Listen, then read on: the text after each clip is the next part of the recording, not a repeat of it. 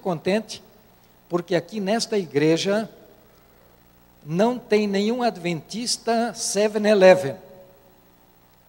Você sabe o adventista 7-Eleven? É o adventista do sétimo dia, das 11 horas da manhã para frente. Né? Ele não vem para a escola sabatina, não tem. Agora, 11 horas ele está lá para papar o sermão. É o Adventista 7-Eleven.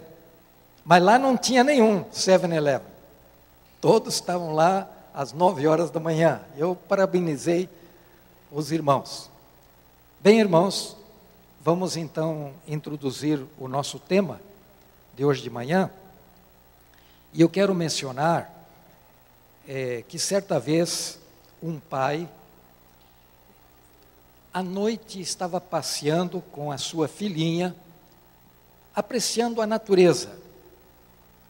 E num certo momento, ela olhando para o céu, semeado de estrelas cintilantes, uma noite linda, com o luar, ela diz: Pai, se o céu é tão lindo, como não deve ser o outro lado? E realmente, o outro lado deve ser extraordinário. Algumas pessoas já viram outro lado do céu. E você se lembra que Paulo menciona que ele foi para o terceiro céu, o paraíso de Deus. É, Moisés também no Monte Nebo teve a oportunidade de contemplar o outro lado do céu. Veja o que Paulo falou quando ele viu o outro lado do céu. Nós encontramos as suas palavras em 1 Coríntios capítulo 2, o verso 9, que diz: Nem olhos viram, nem ouvidos ouviram, nem jamais penetrou em coração humano o que Deus tem preparado para aqueles que o amam. Quando foi que você pensou pela última vez sobre as coisas que Deus está preparando? Quando foi? Você pensa seguidamente sobre as coisas que Deus está preparando para nós? Sabe que não é fácil de pensar e nem de falar sobre o outro lado do céu.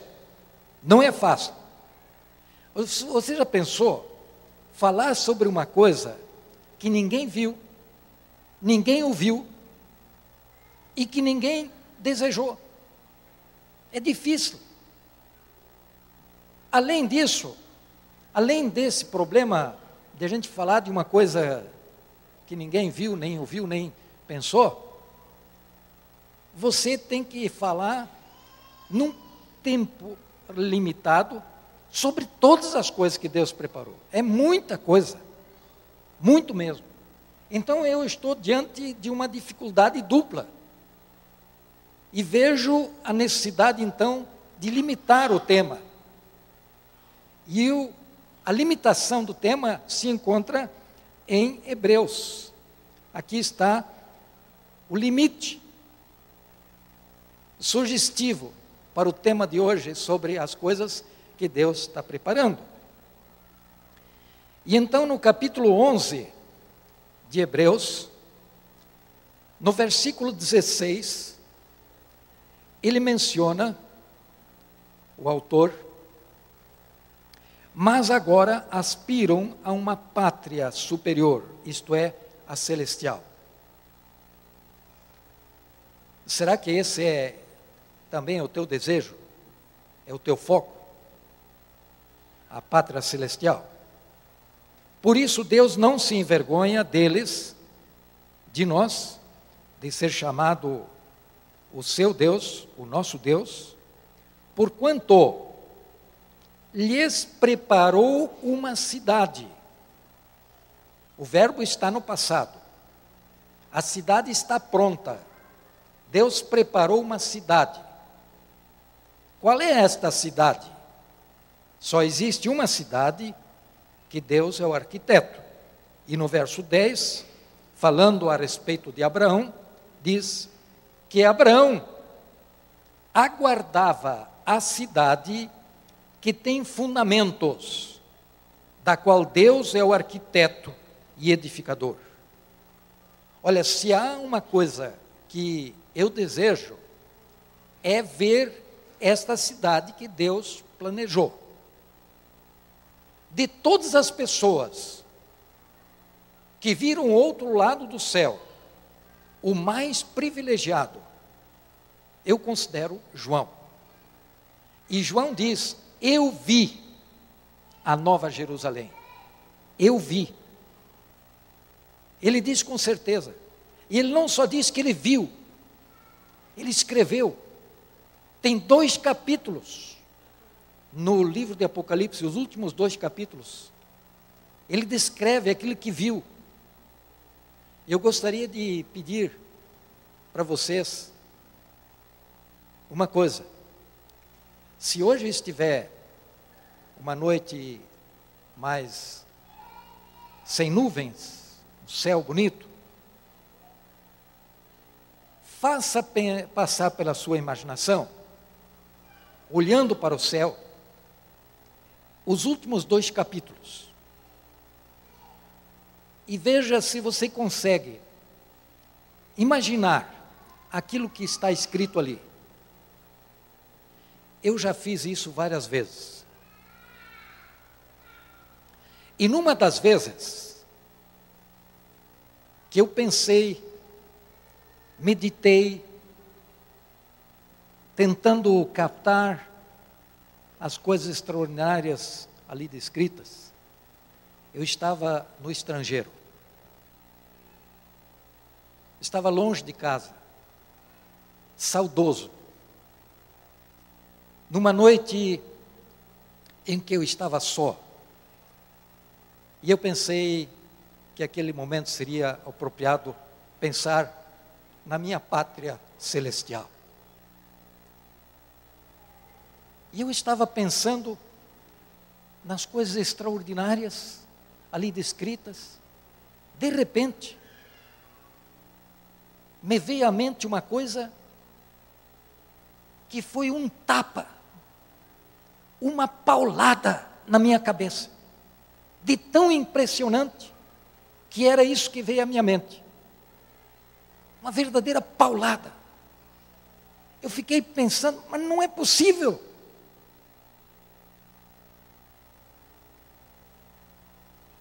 Uma coisa impressionante. Você é capaz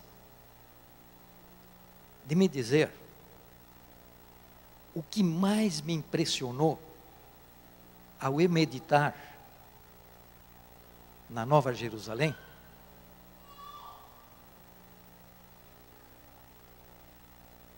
Você deve completar o que eu vou mencionar aqui, porque nós podemos tocar em apenas algumas alguns pontos. Talvez você esteja pensando que o que mais me impressionou é, foi o tamanho da cidade. E você tem razão.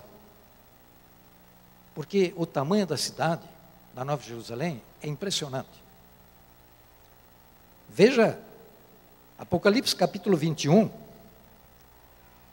o verso 16, diz assim, no meio do verso: E mediu a cidade com a vara, e era de 12 mil estádios. 12 mil estádios. Um estádio romano mede 185 metros. Se você multiplicar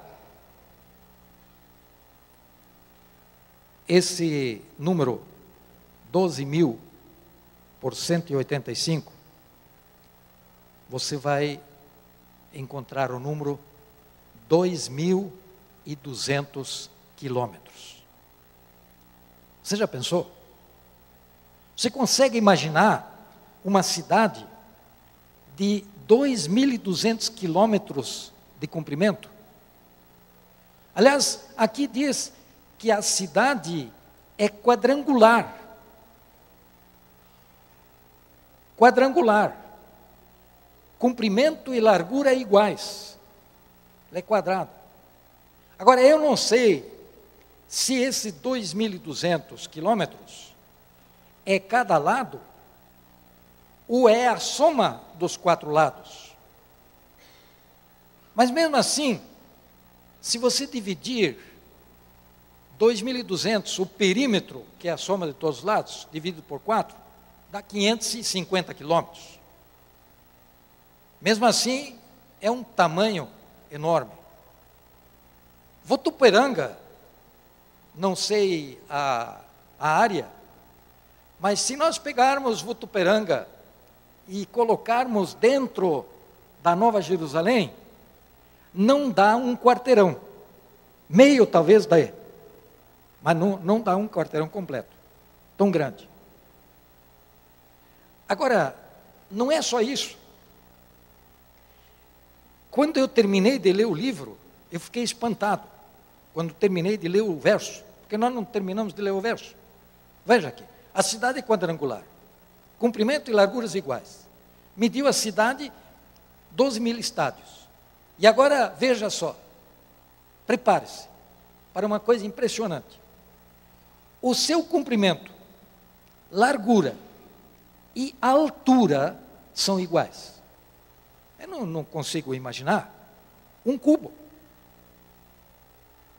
Se for 2.200 quilômetros de cada lado, 2.200 quilômetros para cima. Se for 550, mesma coisa.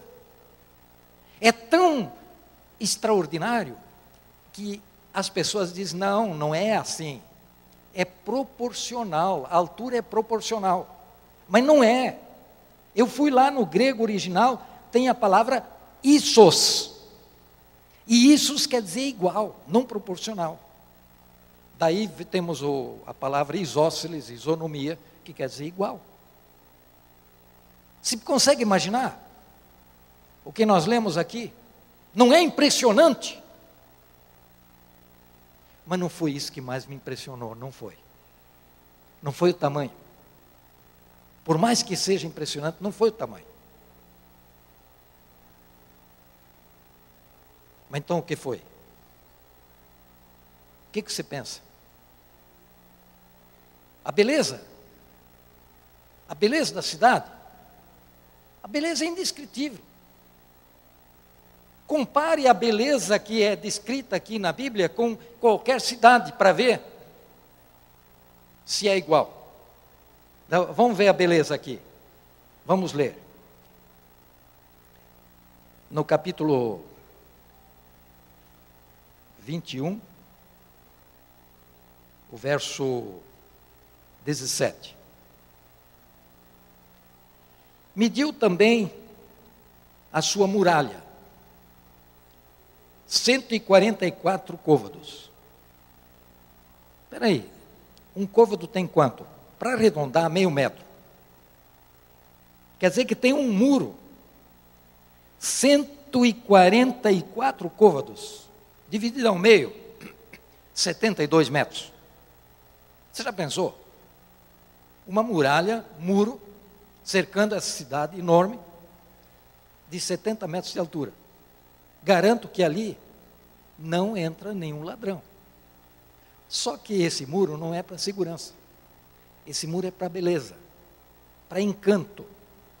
Porque se você for ver como esse muro é construído, é uma coisa extraordinária, estupenda. Veja aqui só o que, que acontece com essa, essa muralha. Ela tem uma combinação de cores pedras preciosas. Veja aqui, ó. A estrutura da, mulher, da muralha é de jaspe. 19. Os fundamentos da muralha da cidade estão adornados de toda espécie de pedras preciosas. Você não consegue nem imaginar as cores a combinação das cores dessas pedras preciosas. Veja aqui, o primeiro fundamento é jaspe, o segundo, safira, o terceiro, calcedônia, o quarto, esmeralda, o quinto, sardônio, o sexto, disórdio, o sétimo, crisólito, o oitavo, berilo, o nono, topázio, o décimo, crisopraso, o undécimo, jacinto e o duodécimo, diametista. Você conhece alguma pedra dessa? Sabe a cor? Sabe, quando você olha de longe assim, a Nova Jerusalém, a combinação dessas cores, parece que a cidade é construída dentro do arco-íris. Porque a combinação dessas cores é muito mais bonito do que o arco-íris. É uma coisa extraordinária. E essa muralha toda é adornada, verso 21, por doze portas. Doze portas. Deve ser porta muito mais alta do que essa porta aqui. Porque, de acordo com o Espírito de Profecia, os remidos terão uma estatura de quatro metros e meio a cinco. Então imagina só o tamanho das portas. Aqui é um eufemismo, portas. Deve ser um portão enorme. Para ninguém precisar se abaixar. Não é? Deus não vai fazer isso. Mas veja só. As doze portas, verso 21, cada uma dessas portas é de uma só pérola, não tem emenda. Não tem emenda. E eu fiquei pensando, se a porta tem desse tamanho, é uma pérola, imagina o tamanho da ostra que fez essa pérola. Né? Mas é lógico que Deus tem outras maneiras de fazer. Mas as coisas aí são tão desafiantes que a gente não consegue imaginar isso aí tudo. Não é uma coisa extraordinária? A beleza, a combinação das cores. Esse, essa combinação de cores aqui é lindo, mas imagina agora as pedras preciosas todas enfeitando, crustadas no muro, no fundamento. Talvez o fundamento não seja como nós fazemos enterrado, talvez esse fundamento está exposto. E acima desse fundamento, então, vem o brilho do jaspe, ouro, que sabe lá tudo o que, que é. Coisa extraordinária. Mas não foi o que mais me impressionou. Não foi o tamanho, não foi a beleza da cidade. Foi então o quê? Bom, uma coisa que eu admiro aqui em Votuperanga é a qualidade de vida. Aqui a qualidade de vida é muito boa. Imagino, longe de poluição, é? bastante campo. Parece que quando a gente está aqui assim, a mente se abre, se expande, a natureza ampla. Você tem, parece liberdade. Imagina você viver num lugar onde tem montanhas assim. É, por exemplo, lá no Peru, o nosso colégio fica numa região árida, é só terra, você não vê verde nenhum, cheio de rocha, montanhas levantadas. Parece que aquilo te sufoca. Aqui não, está livre. Imagina a qualidade de vida desta cidade, a Nova Jerusalém. Você sabe que a Bíblia não diz como será a vida lá? Não diz. Porque se dissesse como será a vida lá, a qualidade de vida, nós não íamos entender. Não íamos entender. Então, sabe como é descrita a vida lá? Como não será. Porque isso nós conhecemos aqui muito bem. Porque não será lá como aqui é. Assim que é descrito. Quer ver? Apocalipse capítulo 21, o verso 4. Aí é descrita a qualidade de vida. Ele lhes enxugará dos olhos toda lágrima. A morte já não existirá. Já não haverá luto, nem pranto, nem dor, porque as primeiras coisas estão passadas. Essa é a qualidade de vida. Eu não sei se você consegue imaginar uma cidade sem cemitério, uma cidade sem farmácias, uma cidade sem delegacia de polícia, uma cidade sem hospital. Eu passei na frente do, da Santa Casa aí, é uma beleza. Mas por mais belo que seja, ali quem entra tem dor. E aqueles que vão mais para o interior, fora, no campo, não conseguem proteger dos micróbios e das bactérias, porque elas passam por debaixo da porta e atingem as pessoas. Não dá. Você já pensou a qualidade de vida nessa cidade? Não será como estamos acostumados aqui. Você anda quilômetros e quilômetros, não acha nada do que tem aqui: cadeia, delegacia de polícia, hospital, consultório médico. Tanta coisa daqui não haverá lá. A gente não consegue conceber uma coisa tão grandiosa como é a qualidade de vida que Deus promete nessa bela cidade, indescritível, inimaginável, impressionante, super impressionante. O que, que você acha? Cada coisa que você vai lendo e tentando visualizar é cada vez mais impressionante. Você não chega lá no ponto, no foco, porque não dá, a mente não acompanha. Mas não foi o que mais me impressionou. Não foi. Não foi o tamanho da cidade, não foi a beleza da cidade, e não foi a qualidade de vida da cidade. Não foi isso. Mas então, pastor, o que, que foi? O que, que você acha? Tem mais coisa que impressiona lá? Tem. Você quer ver agora uma coisa impressionante? Que parece que sobrepuja todas as coisas anteriores. Abra sua Bíblia no capítulo 22 de Hebreus, de Apocalipse. E aqui tem uma coisa impressionante. Começando pelo versículo 1. Então me mostrou o rio da água da vida, brilhante como cristal, que sai do trono de Deus do Cordeiro. E no meio de sua praça, de uma e outra margem do rio, está a árvore da vida. Essa árvore parece duas, mas é uma só.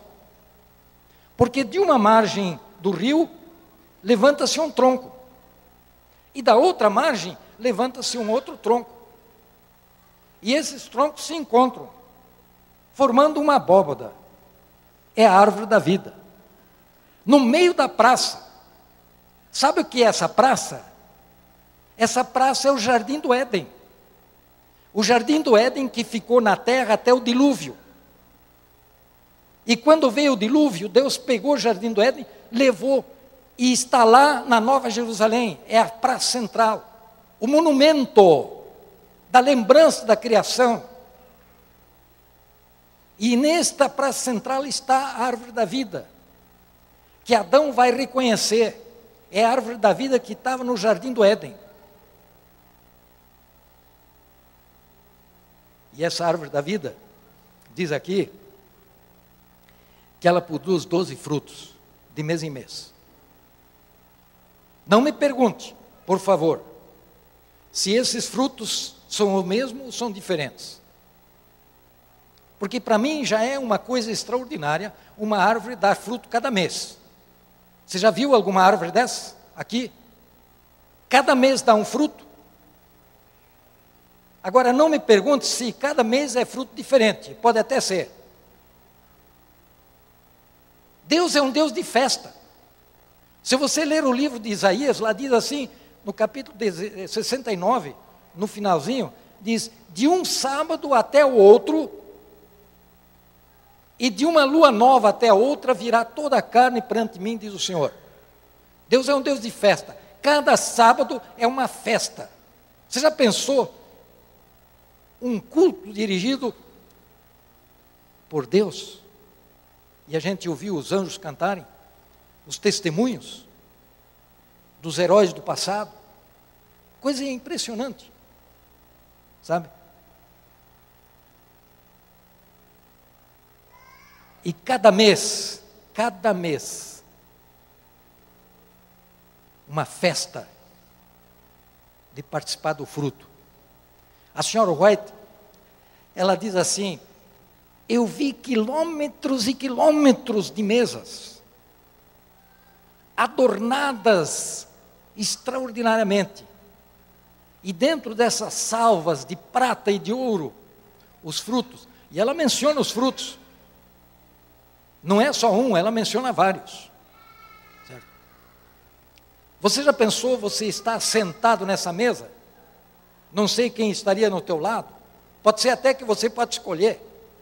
Bom, hoje eu quero sentar ao lado de José, eu quero sentar ao lado de Daniel. Eu quero procurar o Nabucodonosor para ver se ele está aqui, o homem que pastou muito tempo, que nem animal. Dá para entender, por uma lição da escola sabatina, que esse Nabucodonosor, ele abriu os olhos, aceitou ao Deus verdadeiro. Dá a impressão que ele poderá estar na nova terra. Tem tanta coisa. Já pensou sentar ao lado de alguém? Pode ser do teu anjo da guarda, conhecê-lo, conversar com ele, fazer perguntas, tirar as dúvidas. Que privilégio! E para que esse fruto? Ah, esse fruto aqui, diz aqui, para a cura dos povos. Nossa, o senhor não falou que a qualidade de vida é tão grande que lá não tem doença? E agora é para a cura? Vai ter doente lá? Sim, vai ter a presença do pecado lá. Olha, preste bem atenção, porque senão amanhã você pode dizer que o pastor falou uma heresia. Lá, quando nós chegarmos na Nova Jerusalém, vai ter marcas do pecado em cada um de nós. Qual é a marca? o tamanho, a estatura. Nós vamos ressuscitar do tamanho que nós dormimos. E aí, participando do fruto da árvore da vida, nós vamos crescer. Até atingir quatro e meio metros. Aí, os vestígios do pecado desaparecem. Esta é a cura. A cura da estatura. Porque o pecado se tornou visível na corrupção da estatura. Haveremos de restar gloriosos, sem é, mácula, mas com o tamanho. E precisamos ser curados desta presença do pecado no tamanho. E a senhora White diz que durante o milênio, quando nós participarmos do fruto da árvore da vida, nós vamos crescer até atingir uma, uma estatura. Até Adão vai crescer um pouco, porque ele diminuiu. Porque ele viveu quase mil anos. Ele diminuiu no tamanho. Vai crescer um pouquinho. Adão e Eva. E finalmente depois, você vai olhar assim, você não vai ver mais nada de vestígio de pecado em você. Sabe aonde vai estar? Só em Jesus Cristo. As marcas do pecado estarão em Jesus Cristo, mas serão as marcas do amor, marcas que Ele teve aqui quando veio a esta terra para nos buscar e salvar.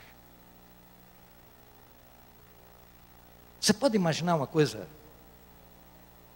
mais extraordinária do que esta? O próprio Jesus Cristo, falando certa vez, ele disse: Muitos virão do Oriente, do Ocidente, do Norte, do Sul, e vão se assentar à mesa de Abraão. Ele está se referindo a este encontro, a esta festa mensal. Deus é um Deus de festa, cada sábado, cada mês, festa. E tem gente que tem uma mente extraordinária. Eu nem quero dizer que isso seja verdade, viu, pastor? Mas falando da Nova Jerusalém, a altura e tudo, teve alguém que chegou a dizer assim: nós vamos morar nas terras, na nova terra, vamos plantar e tudo mais. Mas neste momento das festas, nós vamos ter um apartamento lá na Nova Jerusalém para não precisar voltar para casa. Então vamos ficar na festa, cada um vai ter o seu apartamento. Por isso que a cidade é tão grande. Eu não sei. É, é, é, tanto, é tão desafiante que a gente não acompanha. Não, é? É, não acompanha. Você já pensou é, nessa descrição do fruto? Impressionante. Mas não foi o que mais me impressionou. Não foi o tamanho da cidade, não foi a beleza da cidade, não foi a qualidade de vida da cidade e não foi o fruto da cidade. Não foi. Essas coisas não foram as que mais me impressionaram. Absolutamente. Mas pode ter coisa mais impressionante, pastor? Pode. Pode ter mais impressionante ainda. A Valéria, então, ela está pensando o seguinte: e o quarteto? A coisa que impressionou o pastor, a coisa que mais impressionou o pastor deve ser a música. E olha, se há uma coisa que eu gosto de ouvir tocar é harpa. Eu lá em Brasília eu ia numa praça para escutar tocar a harpa. Coisa maravilhosa. Você já pensou os anjos tocando harpa? Cantando? Não dá nem para imaginar, porque se já é bonito aqui as pessoas cantando, imagina os anjos cantando. Eu gostaria ter sido, estar, ter estado na Bilina, na, nas colinas de Belém, junto com os pastores, para ouvir os, can, os anjos cantarem. Foram os únicos privilegiados. Eu fico pensando, eu quero ouvir os anjos cantarem. A música. Mas, meus amigos, Há uma coisa mais impressionante, mas que bom, sabe? Que bom, eu disse, que eu traga a minha pasta aqui junto, porque se eu não trouxer essa pasta aqui junto, eu não ia poder apresentar essa coisa impressionante. O problema agora é eu achar.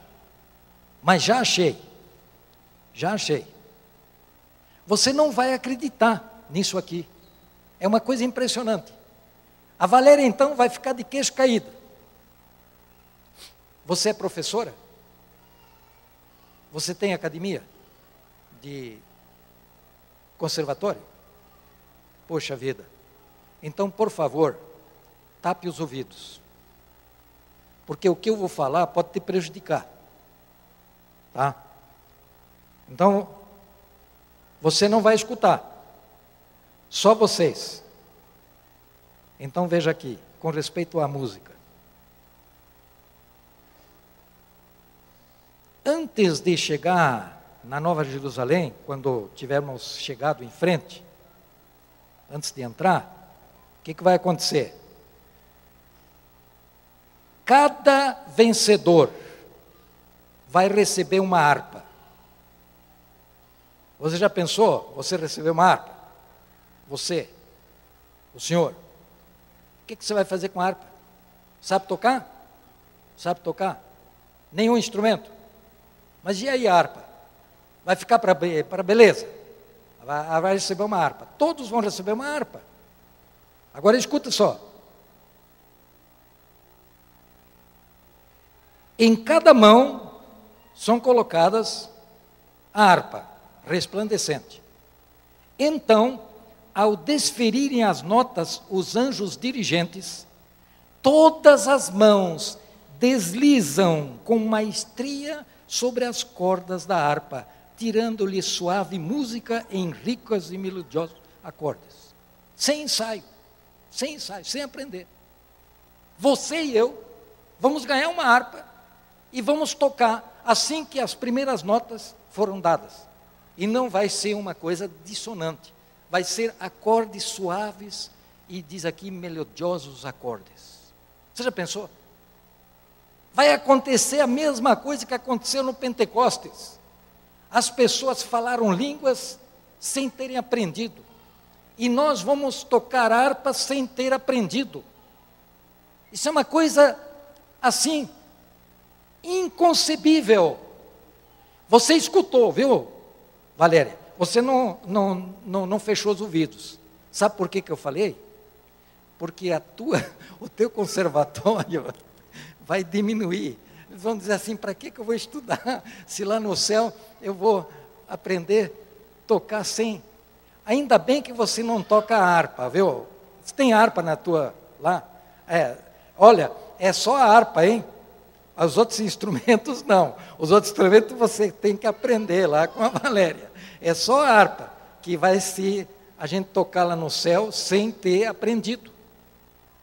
Mas me diga uma coisa, não é impressionante? Você que tem um ouvido afinado, tudo bem, mas, mas o meu ouvido não é afinado. E, e, encaixar tudo harmoniosamente, isso é uma, uma coisa fora do normal. Né? Não, mas não foi o que mais me impressionou. Não foi o tamanho da cidade, não foi a beleza da cidade, não foi a qualidade de vida da cidade, não foi o fruto da cidade, não foi a música da cidade. Essas coisas, por mais impressionantes, não foram o que mais me impressionou. O que foi então, pastor? Talvez você esteja pensando em alguma coisa que eu vou falar agora. Talvez você vai dizer assim: agora eu pego o pastor. Porque o que eu estou pensando é exatamente o que foi o mais impressionante para ele. O que, que você está pensando?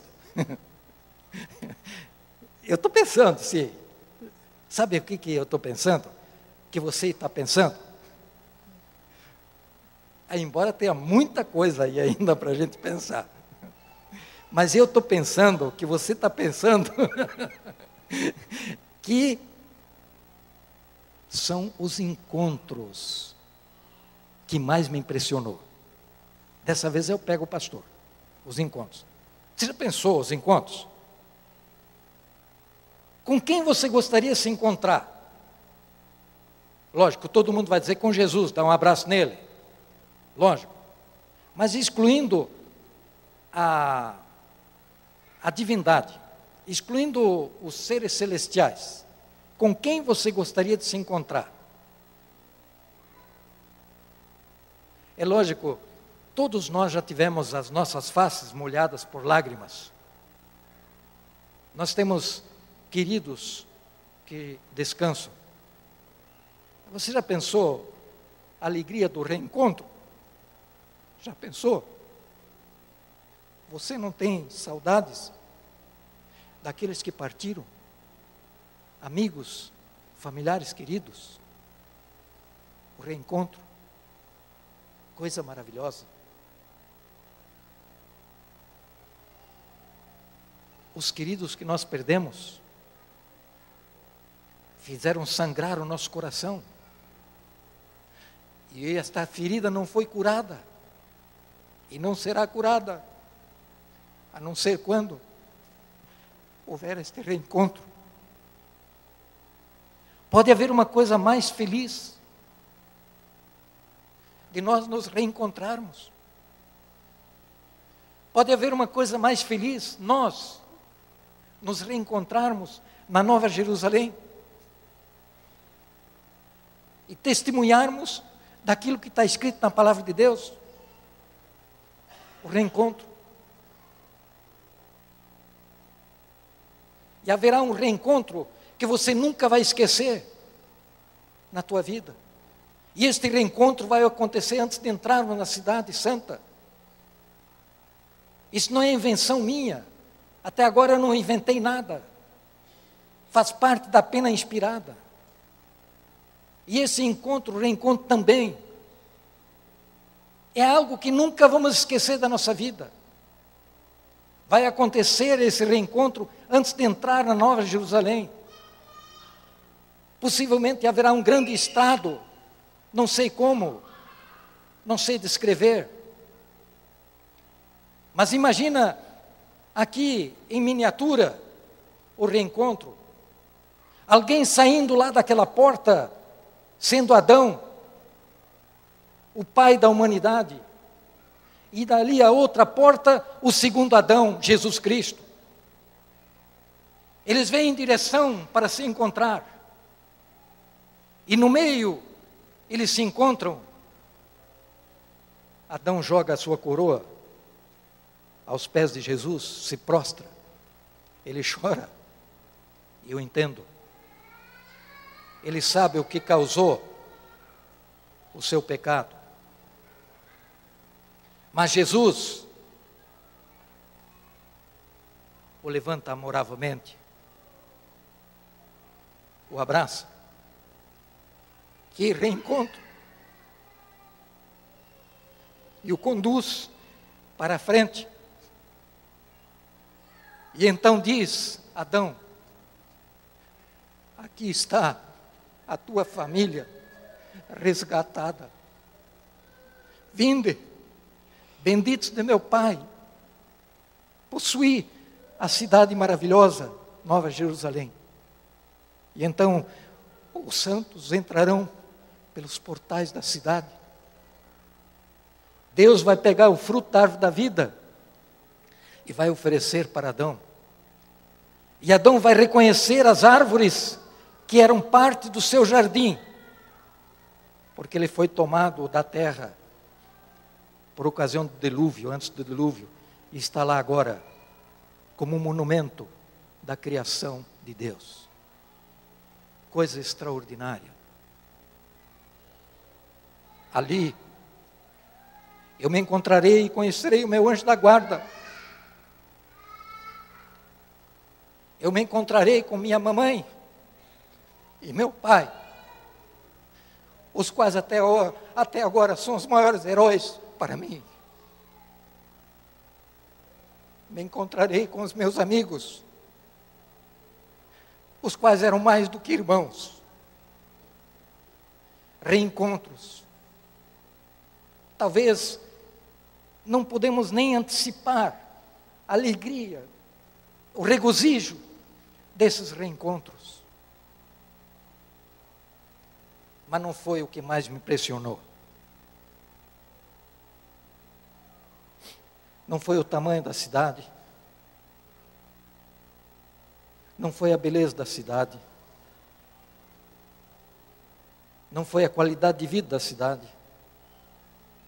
Não foi o fruto da cidade. Não foi a música da cidade. E não foram os reencontros o que mais me impressionou. Não foram. Se eu tenho 45 minutos para o sermão, eu tenho uma proposta para você. Nós vamos terminar agora. E hoje à tarde, às quatro horas, eu conto o que mais me impressionou. Tá bom assim? Vejo que alguns estão dizendo não. Aí o pessoal também não está gostando não está aceitando. Eu sei, você não está aceitando, não é porque você não vai vir hoje à tarde. Você vai vir. Não é porque você não vai vir que você quer que eu fale. É lógico. Eu estou te esperando hoje à tarde também. Então tem outra proposta que dar. Eu não sei se eu comecei exatamente 11 horas. Mas se você me der uns minutinhos a mais, eu vou dizer agora. Vocês estão de acordo? Me dá uns minutinhos a mais? Muito bem. Então eu vou dizer.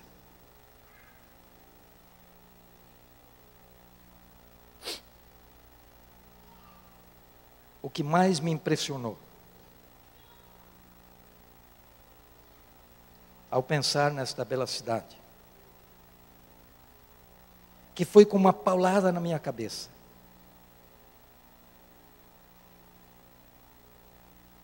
Foi. Bela cidade,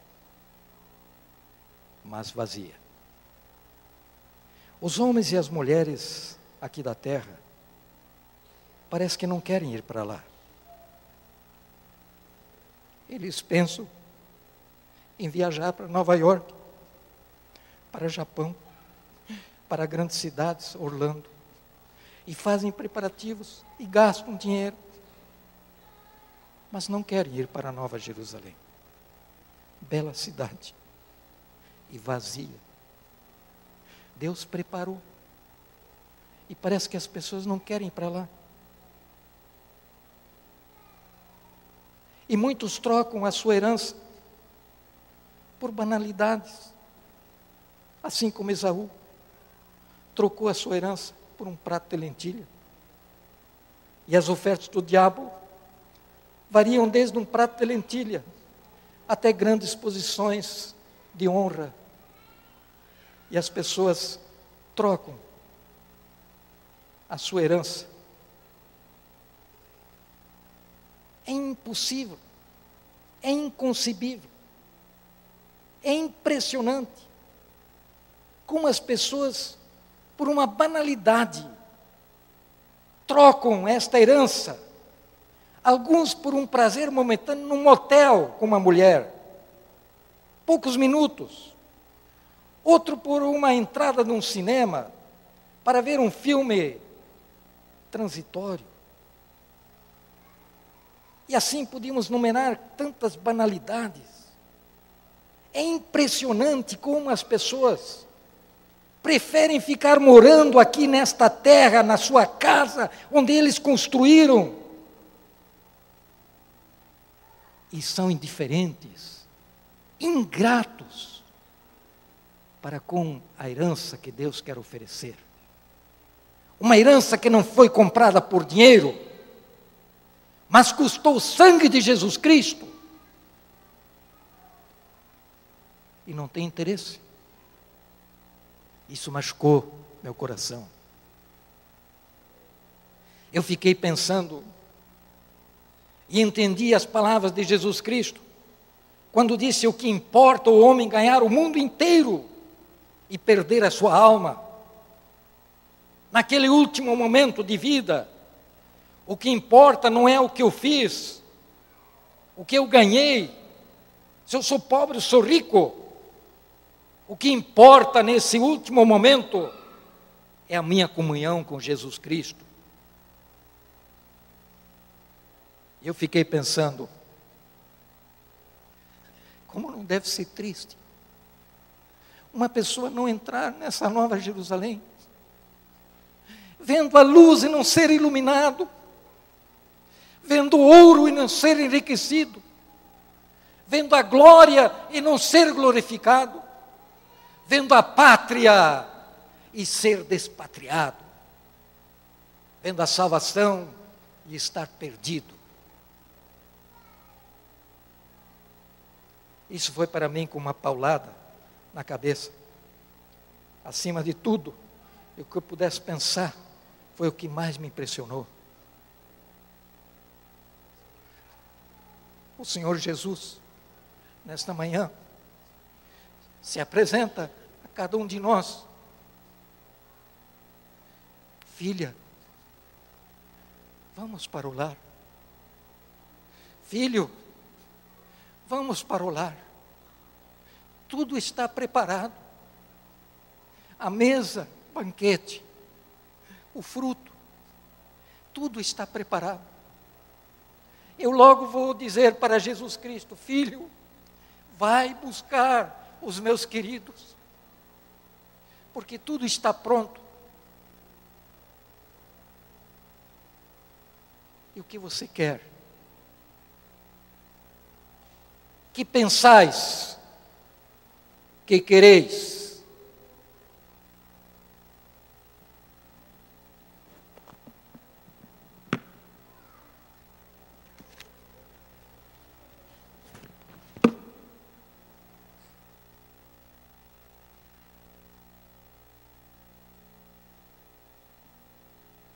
Para finalizarmos o nosso culto, cantaremos o hino 555, até então.